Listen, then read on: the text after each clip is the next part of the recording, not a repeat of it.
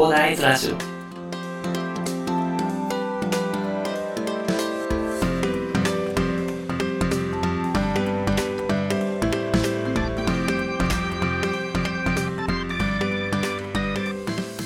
はい、おはようございます。こんにちは、こんばんは、コーダです。えーこの番組ではですね、一級建築士、ブロガー、ポッドキャスター、セールスデザイナーの私がですね、日々の活動を通してサラリーマンの方が楽しく生きるために役立つ情報をお話しさせていただいております。いつも聞いていただきありがとうございます。さて、本日は11月6日金曜日ということでですね、皆さん1週間お疲れ様でしたということでね、まあもうすっかり秋の様相ということでね、まあ過ごしやすい、ね、あの天気になっているところでございますがね、はい。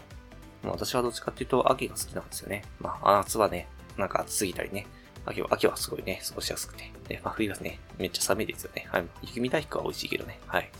まあそんな感じでね、最近はダイエットということでね、あの、ご飯の代わりにレタスを食べるみたいな感じの生活をしているわけですけどもね、ウーバーイーツエクササイズっていうのを勝手に名付けて、ウーバーエクとかね、言ってね、最近はダイエット頑張ってますけど、まあそんな感じでね、まあ最近は過ごしているところでございますというところでございます。はい。まあ今日終わったらね、まあお休みなのでね、火曜日お休みだったからそんなに今週は、まあ早く感じたのかなっていうところもありますけどね。まあ、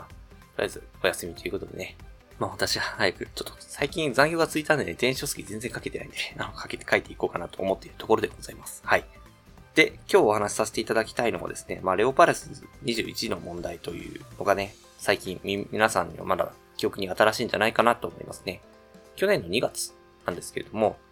まあ、レオパレス21さんということでね、あの、すごい大問題になったということでね、皆さんも聞いたことはあるんじゃないかなと思います。で、まあ、どういったことが問題だったかっていうんですけども、なんかいろいろありますね。レオパレスさん。今でもなんか、すごいまとめ記事とかね、作られ、作られるぐらいね、なんかやられてますけど、はい。で、それでまあ、何が問題だったかっていう話で、まあ、サブリース問題とかね、いろいろありますけれども、まあ、ちょ、建築の話でいくとですね、あの、外壁がなかったっていう話が問題があるんですよね。まあ、外壁っていうのは、まあ、何なのっていう話もあるかなと思うんですけど、外壁が天井裏まで達してなかったっていう話なんですね。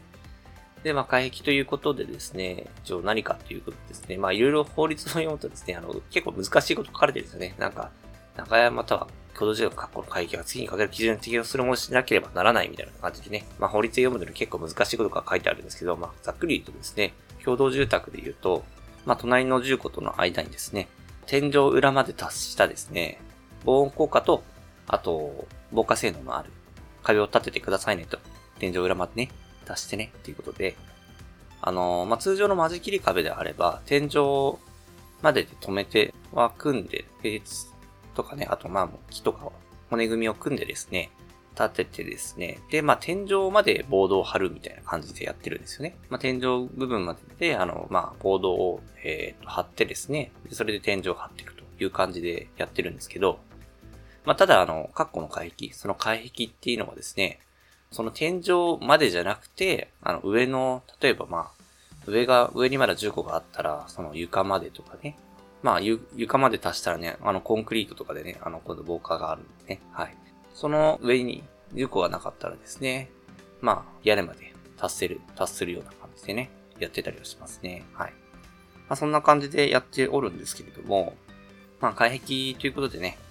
まあ、今回のそのレオパレスさんの問題としてはですね、屋根部分とかがね、一番なんかよく写真とかで撮られてるんですけど、まあ屋根を見るとですね、なんか、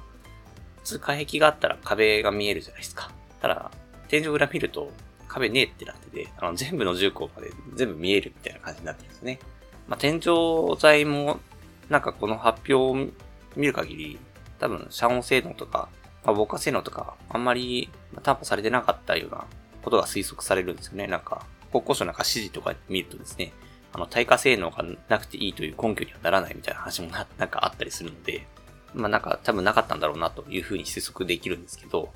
まあそうなるとどうなるかっていうと、やっぱり天井から音とかね、火とかが突き抜けてですね、あの天井裏を回って隣の重工に行ってしまうと。で、まあそうなるとですね、日常生活においては音がね、気になってね、なかなか生活しづらくなっちゃいますし、あと、火とかね、回っちゃうとすぐに火災が建物全体に広がってしまうみたいなことがなっちゃうんですね。そうそうなると、あの隣の人がね、なんか逃げ遅れちゃったりね、逃げる時間がなくなっちゃったりっていうのもありますんでね。まあそういうのは避けるために、ちゃんとカッコの外壁っていうのはね、まあ、ちゃんと防火とか、あと、防音性能のあるね、外壁を建てましょうというところでね、ありますね。で、まあいろいろ、まあ認定がされているものじゃないといけなかったりするので、まあなんかね、あの、ちゃんとした軽鉄の仕様とかもね、決まってたり、あと中にグラスウールっていう断熱みたいなのを充填したり、まあ防音ですね。まあ充填したり、で、ボードは2枚張りにしてねっていうのね、あったりね。結構細かく仕様が決められてるんですよ。なんか、ボードをね、取り付けるためのスタットっていうのがあるんですけど、スタットの感覚とかも、ね、スタッタもなんか、いろいろとね、なんか指示があったりですね、結構ね、細かく規定されてるんですよね。はい。まあなんかね、それぐらい結構厳しいものなの、私は結構厳しく教えられてですね、なんかまあ、これはちゃんとお前見なきゃあかんでということでね、いろいろ教えられてたんですけど、このニュースを見る限りは全然やってないというところでね、まあ、やってないんだと思ってね、すげえなと思って思いましたけどね。まあ、それでですね、まあそんな感じでいろいろ騒動が起きたというところでですね、まあ、なんか今も大変そうですね、なんかレオパレスさんですね、なんかコロナのもあってね、結構経営的にも結構厳しくなってるというところがありま、あるようですね。まあそんな感じでね、外壁っていうのはね、すごい大事なものなので、でも法律で結構規定されてて、この間も大問題になったばっかりなのでね、やってるところがほとんどだと思います。はい。ただね、まあ、レオパレスさんのその問題としてね、外壁っていうのがなかったっていう問題があってですね、まあ、外壁っていうのはそういう役割をしてですね、必ず必要なものなんだよということでね。まあなんか、去年の6月ぐらいになんかちょっと海域のね、合理化ということで改正がされたみたいですね。天井と壁に、あの、防音と遮音性能があればですね、必ずしも小屋裏に達成しなければならないということではないみたいな、なんかあるみたいですね。まあ別にね、あの、小屋裏まで達するっていうのは、あの、火の周りとかってことを、あの、防音効果を得るというところなので、まあそれがね、壁じゃなくて、ね、天井にあるんであれば、まあそれは別に担保されるからいいよねって話と、あとまあ、なんかね、防火性能っていうのもね、なんかスプリンクラーを設置すればね、いいよみたいな話もなんか出てきたりしてますね。あの、去年6月の改正で。まあ多分これ、去年の6月なんで、まあレオパレスさんとは完全に関係ないことだと思うんですけど、まあ多分それまでに議論されたことなんですよね。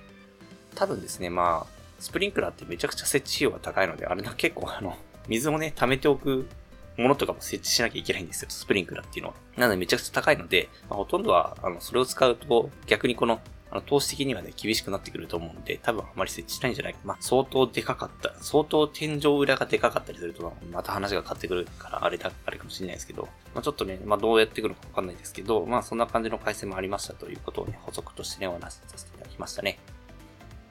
まあ、ではですね、本日はですね、レオパレスの問題ということでお話しさせていただきました。まあ、レオパレスさんの問題ということでね、まあ、外壁が、そういう問題があったよということで、まあ、どういう外壁とはね、まあ、どういう役割をしてて皆さんの生活の中でね、あの、まあ、効果が現れているのかということでね、お話しさせていただきましたね。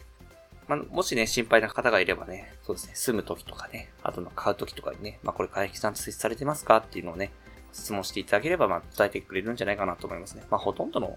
建物がね、あの、ちゃんと設置されてると思うんで、あんまり心配する必要はないと思いますけどね。まあそういう問題だったよということでね、まあ外壁ってどんなもんなのっていうことでお話しさせていただきました。では最後にお知らせだけさせてください。この番組ではですね、皆さん困っている悩みとか話してほしい内容を随時募集しております。コメント欄や Twitter の DM などでどしどし送ってください。Twitter とかにリンク概要欄に貼っておきます。